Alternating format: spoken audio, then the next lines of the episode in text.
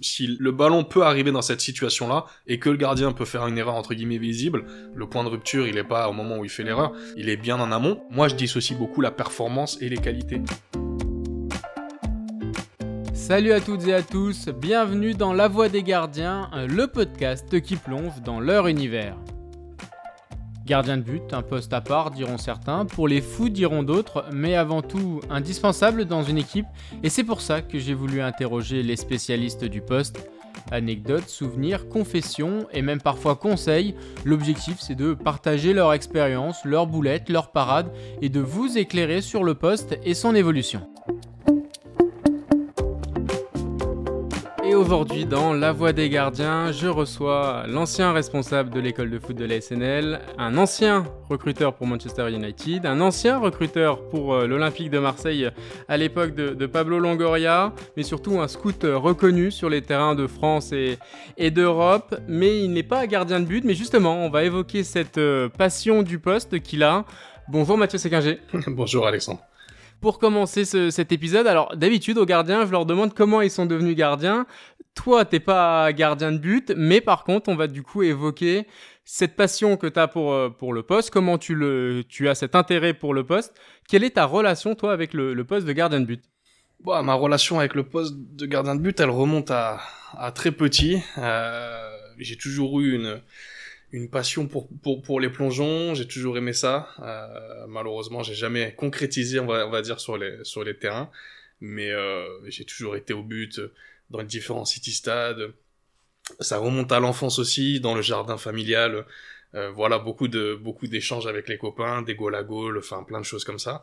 Et, euh, et puis aussi une passion euh, par rapport à, à certains gardiens qu'on a vu euh, qu'on a vu évoluer sur les sur les terrains. Je pense à à Pascal Olmeta euh, comme ça de mémoire euh, qui m'a qui m'a qui m'a impressionné et qui m'a qui m'a fait sourire sur le sur les terrains quand j'ai pu le voir ou à d'autres gardiens comme Fabien Barthez, Bernard Lama, voilà qui sont un peu de, de ma génération dans les années 90 et euh, et puis après par la suite les Johnny du Buffon etc voilà. Après j'ai pu nourrir cette réflexion aussi par rapport au poste de gardien quand j'étais à l'école de foot à la SNL quand j'étais à la Nancy Lorraine avec des entraîneurs de gardien de but. Euh, on pense à, Christophe Miranda notamment, euh, que j'ai apprécié euh, dans tous les échanges qu'on a pu avoir par rapport au poste et puis par rapport à ces séances d'entraînement. Avec toi, on se connaît, Alex. On peut le dire, on peut le dire, on se connaît. On a été justement à l'école de foot de, de la SNL ensemble. Tu as été, tu as été un entraîneur des gardiens de, de l'école de foot comme d'autres, à qui je pense, Mamadouba, Max Lyotard, etc.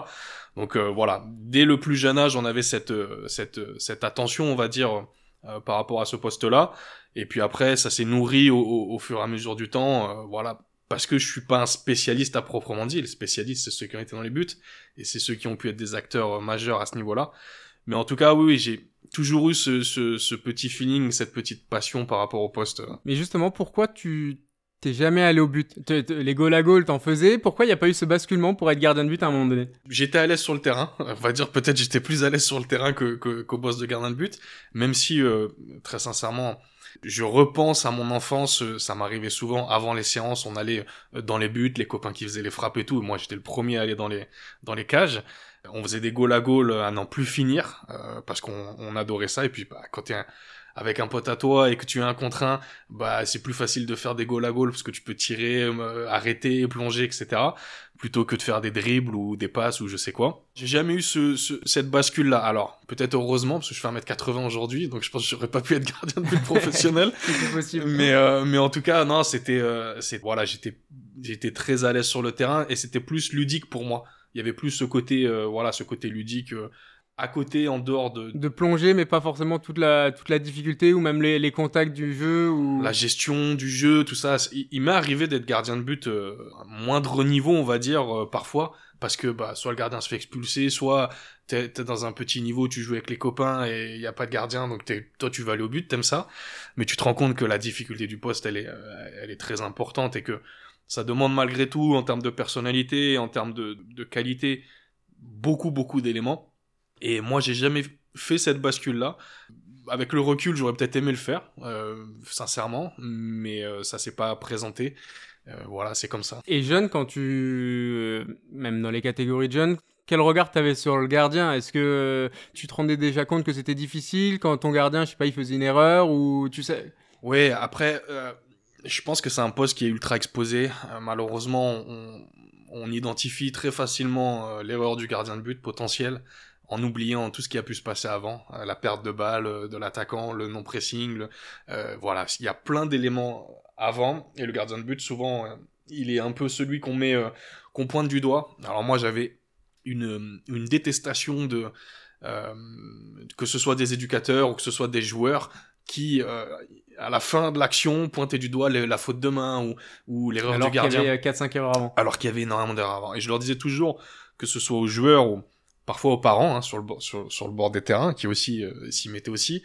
Euh, voilà, c'est la faute de tout le monde. Euh, si on a si le ballon peut arriver dans cette situation-là et que le gardien peut faire une erreur entre guillemets visible, c'est de la faute des autres. Le point de rupture, il est pas au moment où il fait l'erreur, il est bien en amont.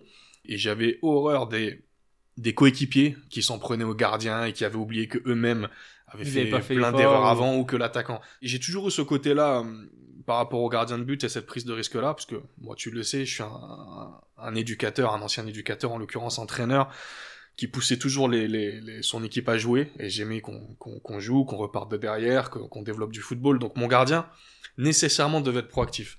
Et nécessairement, quand tu lui demandes d'être proactif, ça lui amène forcément une part d'erreur. On a pris énormément une de part de risque. Une part de risque. Et là, on parle de jeunes gardiens. On parle pas de niveau professionnel ou de niveau. Euh, U12, U13. Enfin, voilà, là, on parle d'une école de foot, U10, U11, U12, U13. Je vais même pousser jusqu'à U14, U15. Les enjeux, quand on réfléchit bien, les enjeux à cet âge-là, c'est quoi? C'est d'apprendre à jouer au football, de prendre du plaisir. On va perdre des matchs, on va en gagner. On va tirer toujours des leçons de ça. Et surtout, c'est de renforcer, c'est d'essayer de, au maximum de, de lui faire comprendre que il est acteur du jeu, on essaye de mettre en place des choses à l'entraînement qui leur permettent de le faire.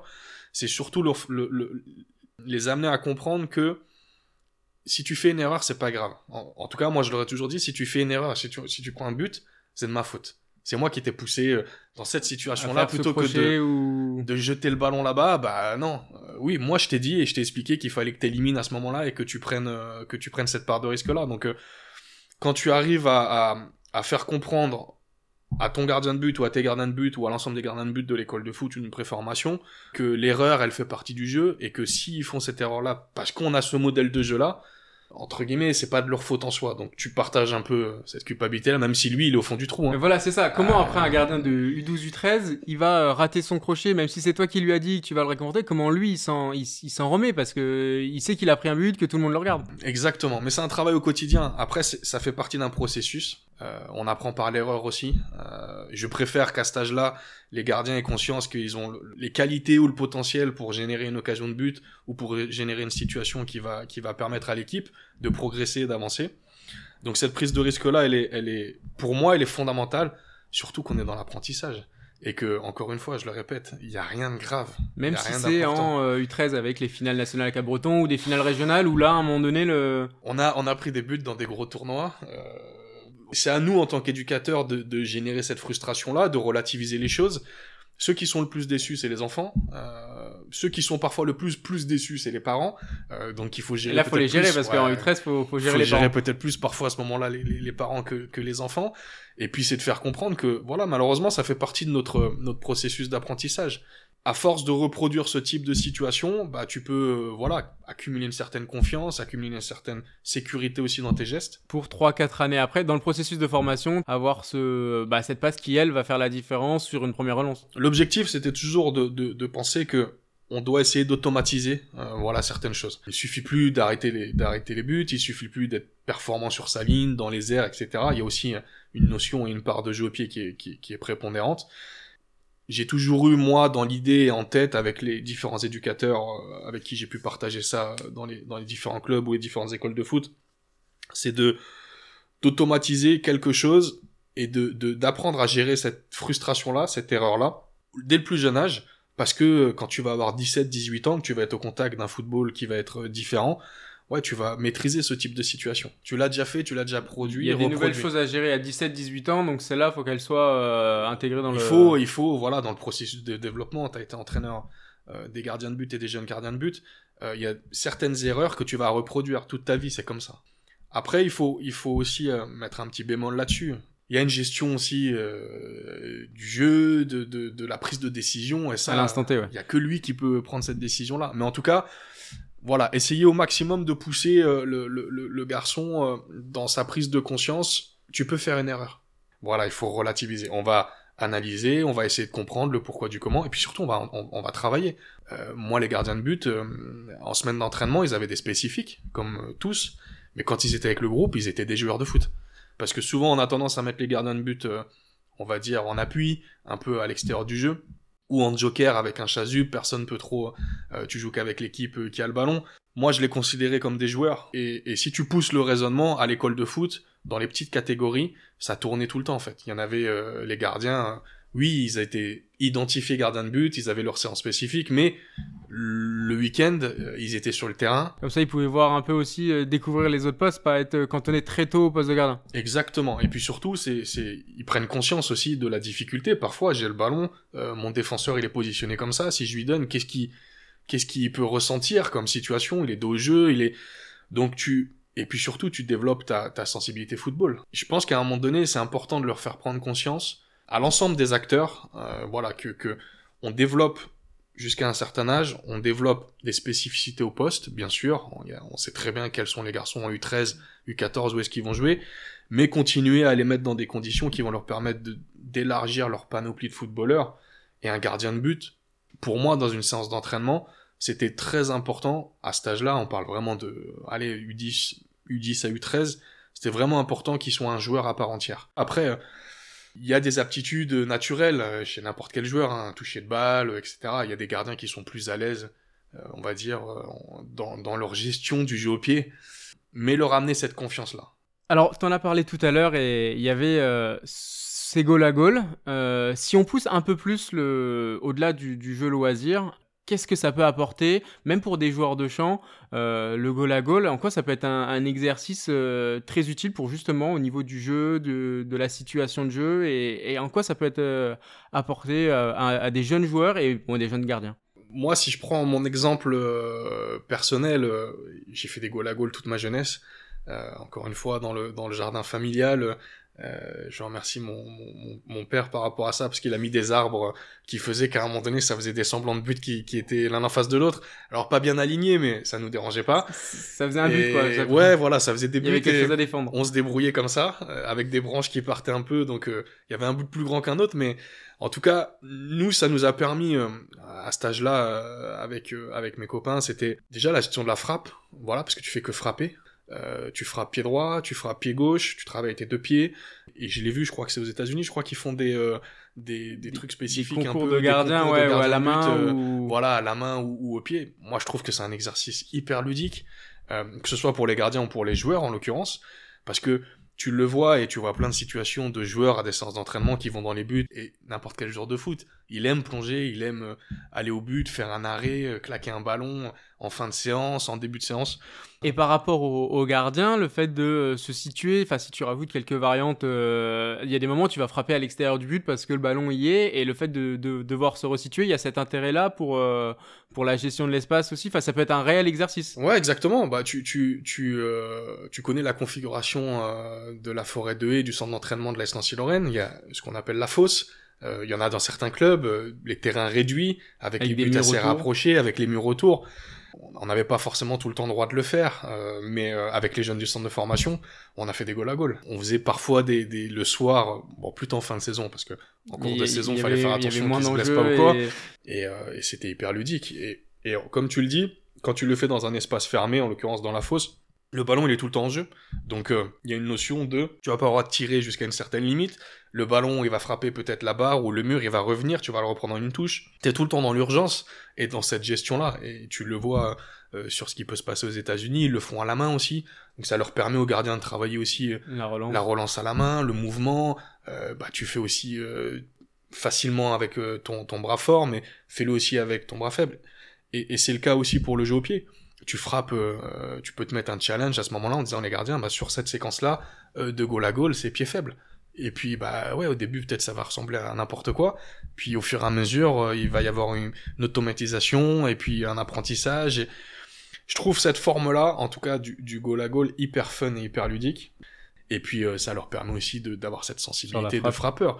On l'a connu euh, avec euh, Fabien Barthez. J'ai souvent tendance à dire d'ailleurs, pour, pour la petite parenthèse, que les entraîneurs de gardien de but sont, des, sont les personnes qui ont une qualité de frappe. Ils font combien de frappes par jour? Sur la précision, il faut être précis en fonction de l'exercice avec différents types de frappes, différents. Si tu as un entraîneur de gardien de but et que à chaque fois que tu dois mettre dans cette situation-là le ballon à cet endroit-là et que 9 fois sur 10 tu le mets pas à cet endroit-là, comment tu veux que ton gardien il travaille de manière cohérente? Mais j'ai vu euh, une séance d'entraînement de gardien de but avec un entraîneur des gardiens de but, j'ai rarement vu des frappes de cette intensité-là et de cette précision-là de l'entraîneur de l'académie de, de, United. Et euh, c'est un jeu au pied de joueur de champ. C'est et même peut-être spécifique, peut-être même qu'un joueur de champ à ce moment-là mettre le ballon euh, au bon endroit, avec la bonne force, avec la bonne intensité par rapport au travail que fait le, gardien sur cet enchaînement-là. Et à un moment donné, c'est exceptionnel. Et dans une séance, ils font combien de frappes de demi-volée ou de volée ou... C'est, euh, je sais pas, faudrait mesurer et compter. Certainement que tu auras la réponse dans, dans, dans certains podcasts que certains l'ont mesuré, mais ça doit être colossal. Chaque séance, chaque semaine, Justement, Manchester, on va en, on va en parler. Donc, euh, arrivé à Manchester euh, pour être euh, scout pour l'académie. Sur les gardiens de but, pour ceux qui, nous écoutent, quelle est l'organisation d'un top club européen sur, sur les gardiens de but? Alors, on va commencer par l'académie et après, on, ira vers, vers les pros. Bah, L'organisation spécifique, c'est un, peu sur le, un peu sur le même modèle que la France en termes d'entraînement de gardiens de but. Après, moi, dans mon rôle de recruteur, c'était hyper intéressant parce que quand on a quand ils ont développé cette euh, structure euh, du recrutement académique qui s'est complètement euh, qui a été complètement créée au moment où moi j'arrive on a notre premier meeting et on rencontre différents acteurs du club. Et en l'occurrence on a à ce moment-là on a l'entraîneur des gardiens de but du centre de formation qui vient spécifiquement nous faire une présentation parce que bah, c'est la continuité d'un club, hein, c'est un club qui fonctionne correctement, euh, t'as tes recruteurs qui sont sur le terrain, si tu leur demandes certains critères au poste et qu'ils te ramènent euh, l'inverse, ça va pas fonctionner. Donc euh, il nous a clairement euh, évoqué les différents critères et les différentes attentes au poste. Et c'était quoi ces critères? Que ce soit au niveau de la taille, même aujourd'hui il y a des débats au niveau de la taille, oui, il peut faire gardien en faisant un 85. Personnellement, je pense qu'il y a de la place pour tout le monde. Après, il y a une spécificité par rapport à l'Angleterre, même si le championnat a énormément évolué à ce niveau-là. Euh, mais l'Angleterre, malgré tout, tu peux recevoir un nombre de ballons très important dans la surface de réparation. Le gardien est moins protégé que dans les autres pays, dans les duels aériens notamment. Donc forcément, la taille là, est plus importante. La taille euh, est un critère euh, qui peut être important à ce moment-là. Et, et nous, à cette époque-là, l'entraîneur des gardiens nous nous fait part à un moment donné que oui, il recherche des gardiens avec une certaine taille, avec une certaine envergure, avec beaucoup de courage. Euh, ça, c'était un critère qui était très important dans les sorties, euh, que ce soit au sol, dans les airs, énormément de personnalité. Et c'était, c'était voilà, c'était hyper enrichissant parce que c'était nouveau pour moi. J'avais connu, euh, on va dire, ce qui se faisait en France via la SNL forcément, avec ce qui, je pense, pour moi, est l'un des meilleurs entraîneurs de gardiens que j'ai connu, hein, Christophe Miranda, au niveau de la formation, au niveau de la pédagogie, au niveau de plein de choses, c'est exceptionnel. Et ouais, c'était, c'était, c'était important pour nous à ce moment-là pour l'ensemble des recruteurs, même s'il y en avait certains qui avaient une, attention et par rapport à leur passé aussi, euh, notamment un recruteur argentin qui a été euh, qui était un ancien gardien, qui est pas pour le coup pas hyper grand, mais qui était euh, justement lui il pouvait échanger avec avec sa vision, mais il a dû s'adapter et rentrer dans, dans les critères. Lui. Exactement, et puis c'était intéressant parce que c'était c'était c'était nourri d'un débat par la suite par rapport aux expériences et aux échanges que que qu'on a pu qu'on a pu créer les uns avec les autres ce qu'on disait beaucoup nous en Angleterre, c'était voilà, parfois le, gardien il est, c'est la target en fait. Et parfois tu vas jouer, euh, euh, bon en première ligue ça allait de moins en moins parce que le football a énormément évolué, faire un football beaucoup plus euh, européen, léché, etc. Mais tu pouvais aller dans des stades en première ligue ou en championship, etc. Et le ballon il peut arriver dans ta surface 50 fois parce que l'équipe adverse elle a un projet de jeu qui est, ballon, il faut qui que voilà, qui à un moment donné, ce qu'on appelait le kick and rush, et qui à un moment donné, ben, tu vas te faire charger une fois, deux fois.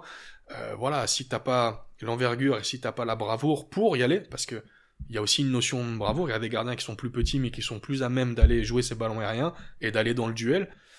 Et je te dis, j'ai le souvenir d'un...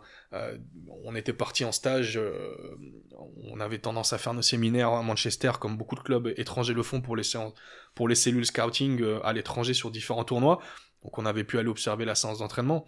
Mais le, le spécifique le spécifique gardien euh, sur la réserve, hein, euh, fait par l'entraîneur des gardiens, un peu un look euh, un peu des années des années 60 70 Beatles les roues flaquettes mec au demeurant extrêmement gentil abordable appréciable. C'était exceptionnel mais l'intensité qu'il mettait dans les frappes et et la force qu'il mettait mais sur le premier ballon d'échauffement ça m'avait marqué parce que tu as toujours tendance à penser qu'il va y avoir une progressivité.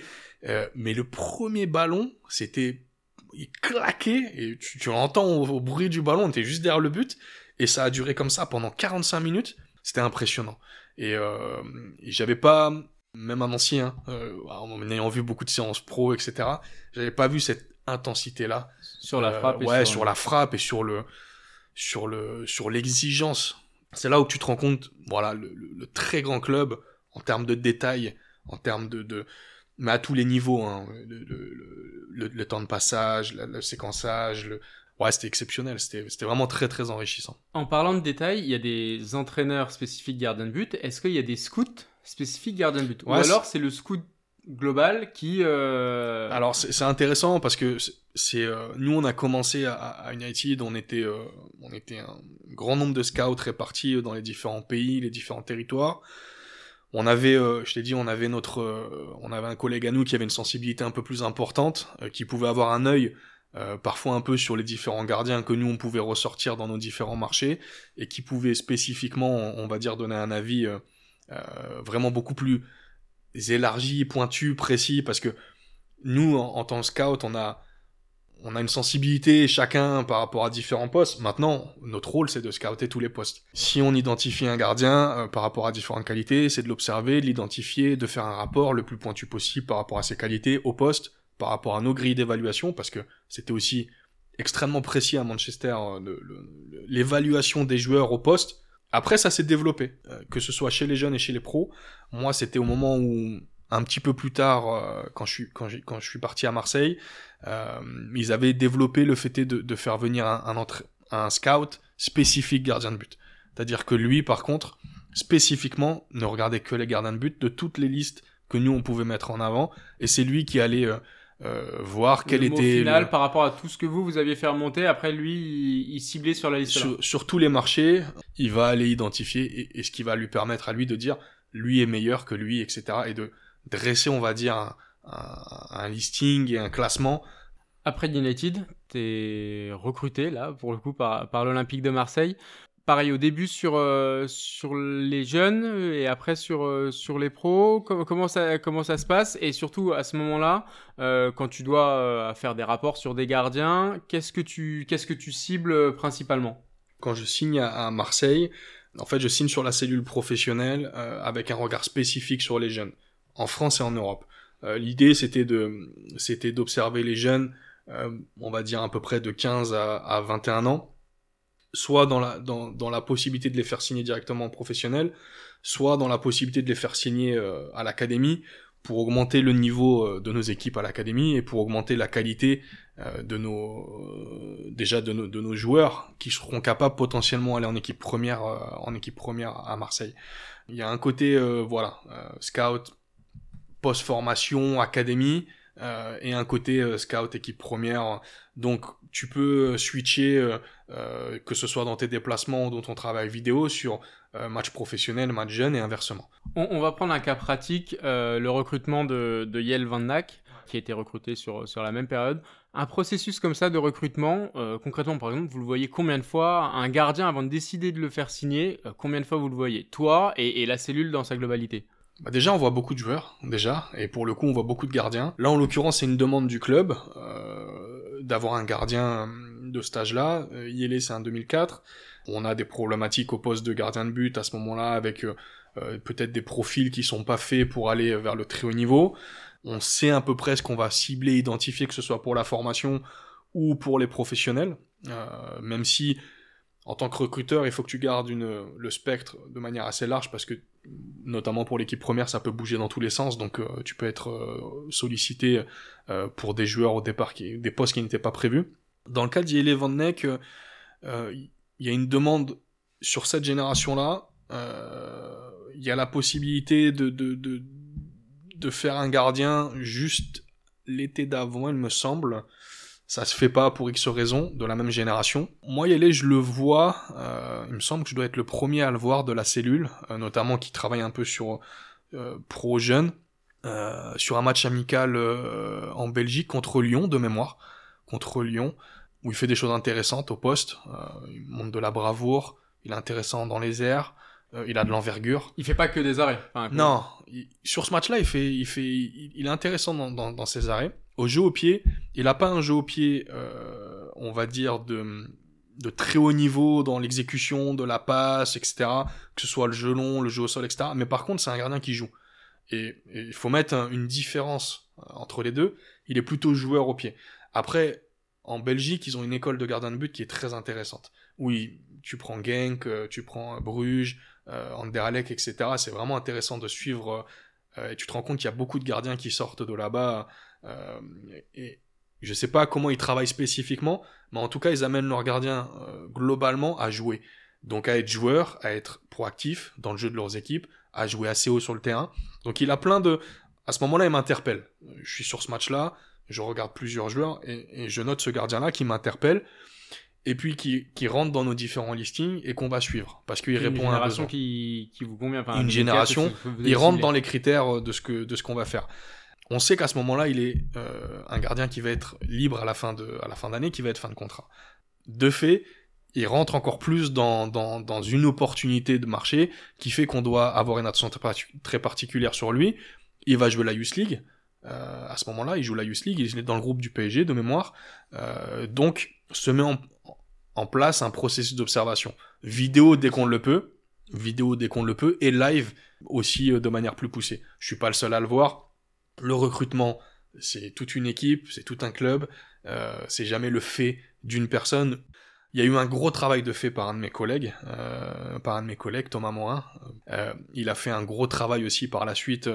On a tous travaillé sur différents gardiens de cette catégorie d'âge-là, 2004, et on a évalué au maximum tous les gardiens, que ce soit en live en vidéo, de manière à se dire, ok, dans la hiérarchie, où est-ce qu'il se situe euh, par rapport à ses qualités, par rapport à son potentiel, par rapport à l'opportunité. Et après, en fonction de ça, voilà, il y a les opportunités. euh, Voilà, après, est t'as le numéro un, deux, et numéro après, deux, voir trois, quatre. Des choix, quoi. Et tu fais après euh, par rapport euh, à l'opportunité de marché. Toi, tu veux prendre un gardien de but qui va te rejoindre à l'académie, qui va jouer la Youth League potentiellement, et marquera d'ailleurs en Youth League. Ça, c'était prévu dans les critères de recrutement Non, c'était pas prévu, on n'avait pas anticipé ce, ce fait-là. Et puis, euh, et puis derrière, parce qu'on sait que c'est un gardien qui va venir, qui va faire la Youth League, qui va être potentiellement quatrième chez les pros, euh, donc on doit avoir un gardien qui est fiable et qui, est, qui, qui a la capacité d'y aller. Donc, euh, il réunit beaucoup de critères à ce moment-là. Il continue et il doit continuer son développement. Euh, mais ouais, c'était, c'était, ça a été un processus. euh, Et c'est un processus de combien de temps, là, à peu près? Enfin, Pour que les gens se rendent compte de... de... C'est un processus entre le temps où, où on le voit, on l'observe vraiment de manière poussée, et c'est passé peut-être euh, une année. Le processus de suivi, je, je- je peux t'évoquer un, un cas précis aussi, euh, on va revenir un peu en arrière par rapport à Manchester United. On voit un gardien aujourd'hui qui évolue en équipe première à Toulouse, très jeune, Guillaume Restes, grande qualité. Moi je suis à Manchester United, je le vois pour la première fois en U12.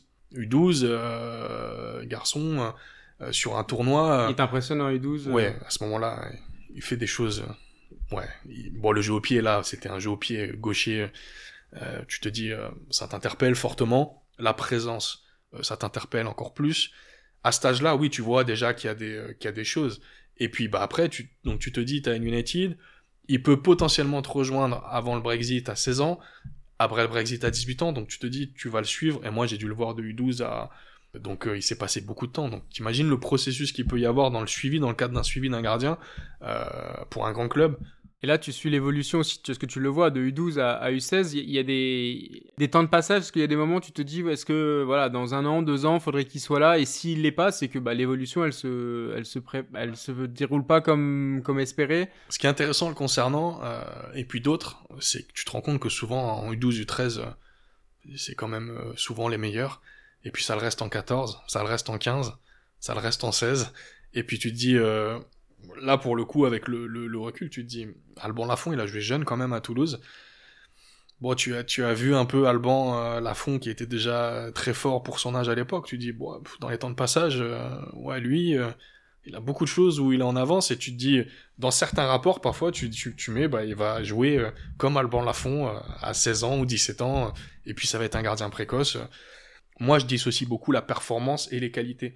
Euh, quand tu es un jeune La performance d'un match ou d'un tournoi, un jour de, de grâce et arriver à, des gardiens et des jours plus compliqués aussi, c'est l'inverse. Et, quand tu observes des jeunes joueurs, quand tu observes des très jeunes joueurs, 12, 13, 14, 15, c'est sur courant alternatif. Donc, euh, ce qu'il faut, ce qu'il faut déterminer, c'est quels sont les marqueurs de la performance, quelles sont les choses qui te font penser que voilà, ces attributs-là sont très forts. Là, il y a du travail à faire, la potentialité, euh, où est-ce qu'il peut aller, où est-ce faut être très attentif et très vigilant par rapport à ces attributs-là, mais c'était, ouais, c'était, c'était, tu voyais déjà des choses. Euh, voilà, à contrepartie, tu prends le cas de Nicolas Thier, une envergure, une présence. Que Chelsea avait suivi, euh, que Chelsea plus avait suivi. Ils étaient venus l'entraîner à Poitiers directement. Ils l'ont signé très tôt, ils ont mis un, encadrement autour de lui. Il est parti là-bas, euh, mais à 13 ans, c'est exceptionnel. C'est, c'est, je pense, moi, personnellement, de tout ce que j'ai vu au poste, euh, à cet âge-là, parce que on va dire les U13 restent et resteront toujours un peu pour moi.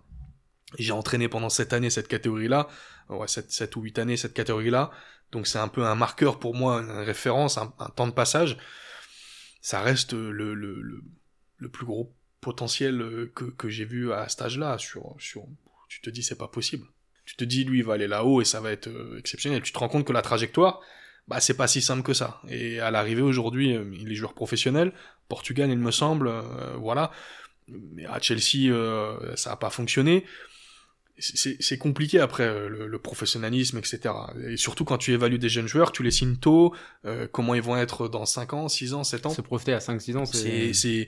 On n'est pas des devins, on essaye de, de, on va dire, avec l'expérience et le recul, de mettre le plus d'éléments en notre, en, notre, en notre faveur, mais c'est vrai qu'après, il y, a une, y, a y a une part et un facteur chance, un facteur développement et l'environnement qui fait que, que, que, ça joue énormément.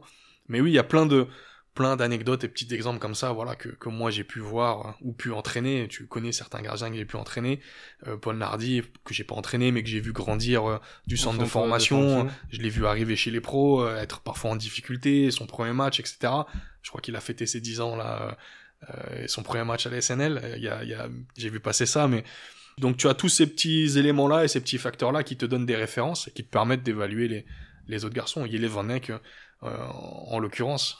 On, revient à, l'Olympique de Marseille, du coup. Euh, tu as vu l'Olympique de Marseille, euh, des matchs de l'Olympique de Marseille, les séances d'entraînement sous Sampaoli, sous Tudor.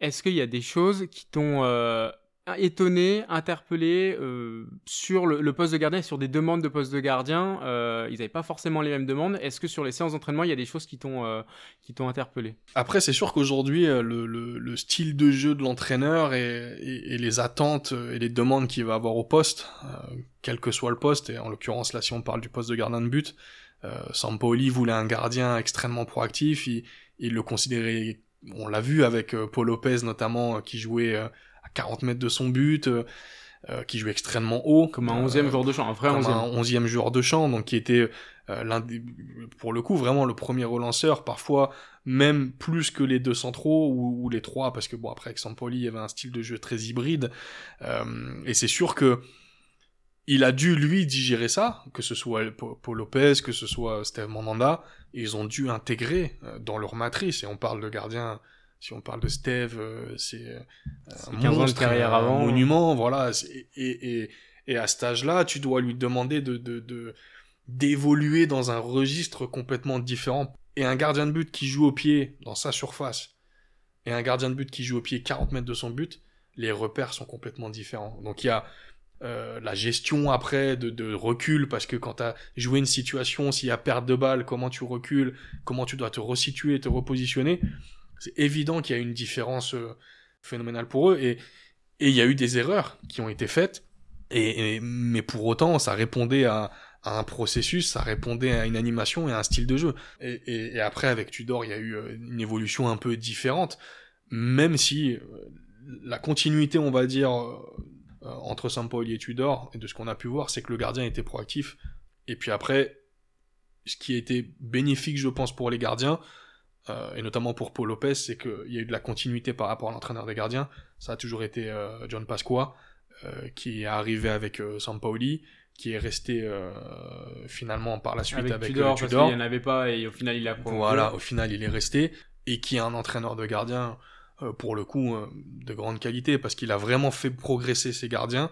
Après, il faut dissocier la qualité du jeu au pied et le rendu en match par rapport au contexte, il y avait cette concurrence avec, euh, et puis, avec Par rapport à, par rapport à, à Van Neck, c'est est-ce qu'il veut jouer au pied? Est-ce qu'il est à l'aise quand il reçoit le ballon ou quand il joue au pied? Après, l'exécution, c'est autre chose. Mais Paul Lopez, quand il arrive, il fait deux trois jeux longs où c'est approximatif et on se dit il est nul au pied. Alors que il faut comprendre qu'il doit changer complètement sa manière de jouer et d'évoluer. Paul Lopez, il n'a pas un jeu au pied qui est négatif il est plutôt euh, capable de jouer. Après, il a parfois quelques approximations, mais il faut dissocier ça. Et les attentes et les demandes au début de, de M. Sampaoli, c'est difficile pour un gardien de but d'intégrer ce, ce, changement-là. Parce qu'à l'entraînement la semaine, il y a le travail spécifique que tous les gardiens font dans tous les clubs, les gardiens pros, mais il y a du coup aussi ce, ce nouveau logiciel à, intégrer en plus du travail euh, au quotidien. Et, et, à travers tout nouvel apprentissage, il y a une destruction de l'ancien, et forcément ça passe par une phase euh, descendante avant de pouvoir potentiellement remonter. Ça, ça fait partie des processus d'apprentissage, quel que soit l'âge. À 30 ans, 35 ans, euh, Steve Mandanda, toi, pas réapprendre, mais réadapter son jeu. C'est-à-dire que lui, qui est un gardien très dominant dans sa surface, euh, tu connais peut-être mieux que moi euh, à ce moment-là, parce que je sais que tu as dû suivre Steve Mandanda depuis son plus jeune âge, son plus jeune âge tu vois. Mais forcément, il y a une telle réadaptation à un contexte de jeu, à une animation de jeu, même dans la gestion de la profondeur, dans la hauteur de bloc. Euh, voilà, ton bloc il est très haut, il faut que tu gères 50 mètres devant toi, qu'il faut que tu sois peut-être à 20, 25 mètres de ton but.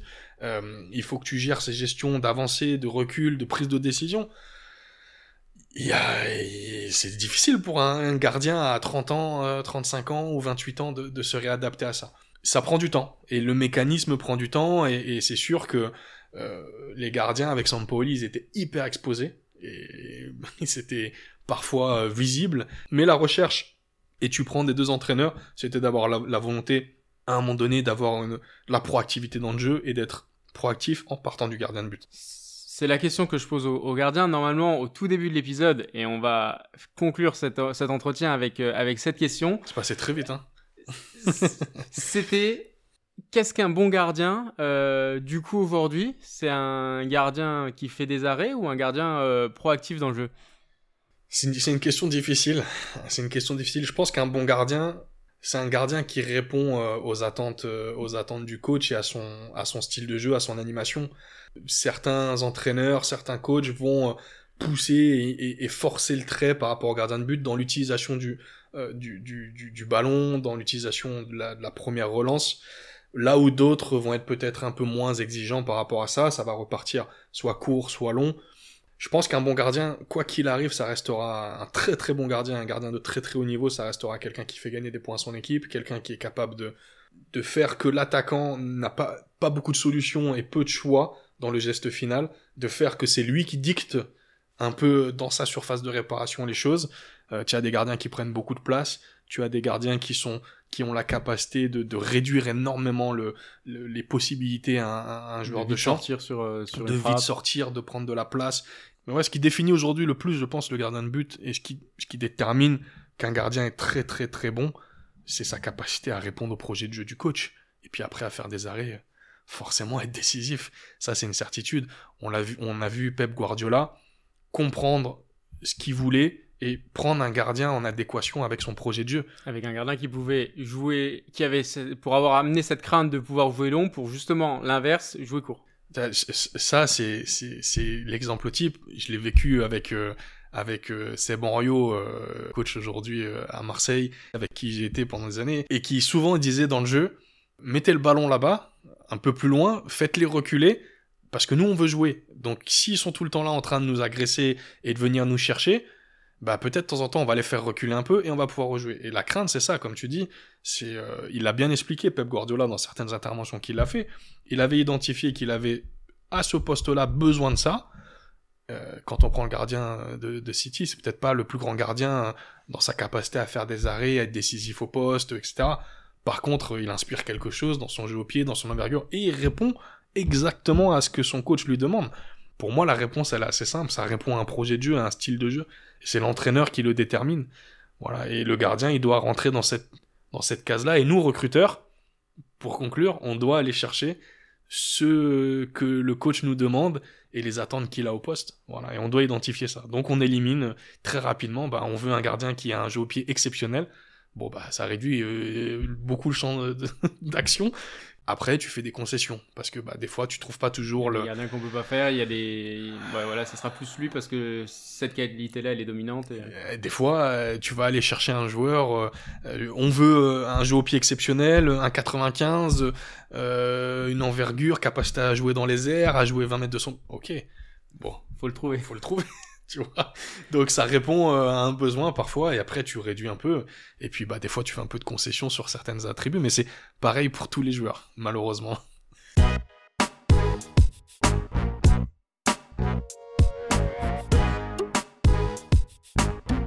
On va passer euh, à la dernière partie, le face à face. C'est pas parce que t'es pas gardien de but que, que tu échapperas.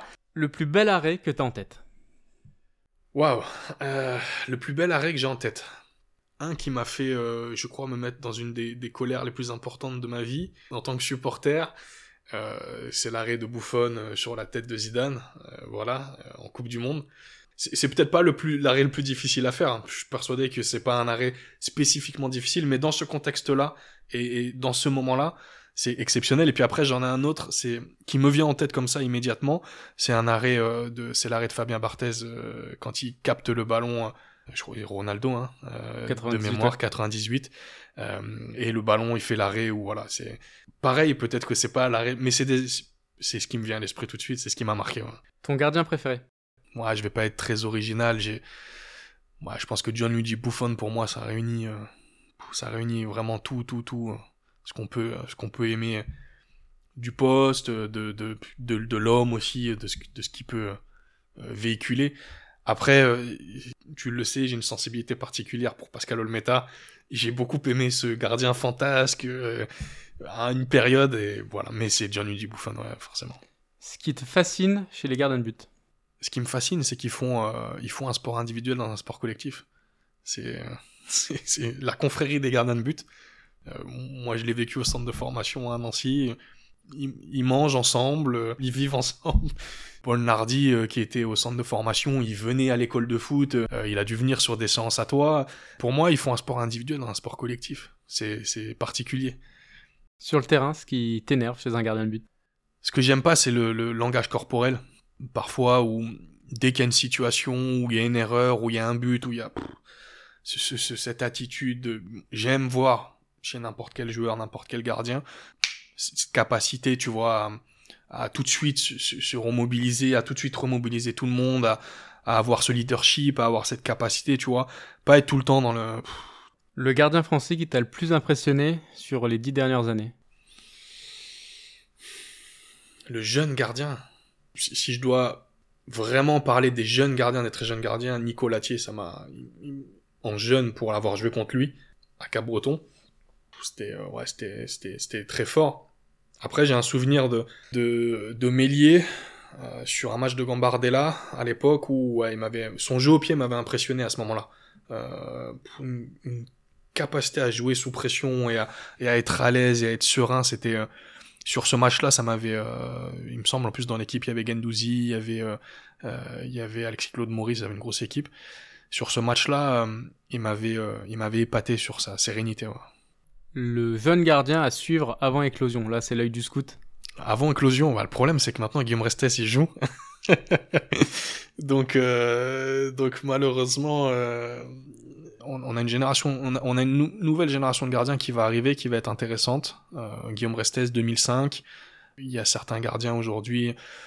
Comme comme le petit Justin Bangui à, à, à Lyon, Patouillet aujourd'hui qui est à Lyon aussi, il y a une jeune génération de gardiens, 2004, 2005, 2006, je pense, qui va arriver, qui va être intéressante. 2007 aussi. Euh, je pense aussi à Robin Risser, qui est euh, Strasbourg aussi, qui est prêté à, qui est prêté à Dijon actuellement et qui va lui permettre de jouer euh, toute une saison. Le club le plus formateur. Oh, question difficile. Hein. Bah, en France, euh, ah, c'est difficile à dire. Je pense qu'ils ont tous des. C'est par période et par. Je pense notamment à, à Genk. Je vais pas te dire de bêtises, tu vas peut-être me corriger. Il me semble que Courtois, Courtois il sort de Genk quand même. Euh, et derrière, ils ont Martin van der Voort là qui a, qui va, qui, qui est encore là-bas, qui va, qui va signer à, dans la Galaxy Red Bull. Je, je trouve qu'il y a une, il y a, il y, a une, il y a une école de formation en Belgique de qualité. Après, en France, c'est Toulouse, quand on pense à Lafont et à, et à Restes, malgré tout, sur ces dernières années, malgré tout, il y a le, il y a le PSG aussi avec euh, Areola, Maignan. C'est cyclique, en fait. C'est, après, il y a Le Havre aussi, euh, qui a formé, aujourd'hui, voilà, ils ont formé nombre de gardiens de but de haut niveau. Peut-être Le Havre est peut-être celui qui a formé le plus de gardiens de but de haut niveau, donc, euh, allez, peut-être Le Havre. Le conseil que tu donnerais à un jeune gardien aujourd'hui, avec ton œil de recruteur? Avec mon œil de recruteur, euh, tu me poses des questions difficiles hein, quand même. Hein. ah, c'est le, le face à face, hein. c'est pas facile un face à face. D'accord. Euh, avec mon œil de recruteur, non, c'est c'est euh, c'est d'être proactif. Voilà, c'est de c'est de pas subir les événements. C'est de montrer de la personnalité, d'être acteur du jeu. Euh, quand je dis montrer de la personnalité, c'est pas que brailler dans tous les sens. C'est pas ça la personnalité. La personnalité, c'est euh, c'est après une faute de main, après une erreur, c'est continuer à vouloir jouer après un but encaissé. voilà, c'est rester concentré, rester connecté au match, d'avoir cette voilà ce caractère et cette proactivité là dans le jeu. Belle conclusion. Merci Mathieu, merci bah... d'avoir accepté d'être mon invité. Alors voilà, t'étais pas gardien, mais comme quoi, euh, bah, les passionnés, il y en a partout. C'est un plaisir pour moi, franchement. Je te remercie beaucoup de m'avoir sollicité pour ça, parce que, comme tu le dis, je suis pas gardien de but, mais euh, j'ai une profonde admiration pour le poste et, pour les différents acteurs de ce poste-là.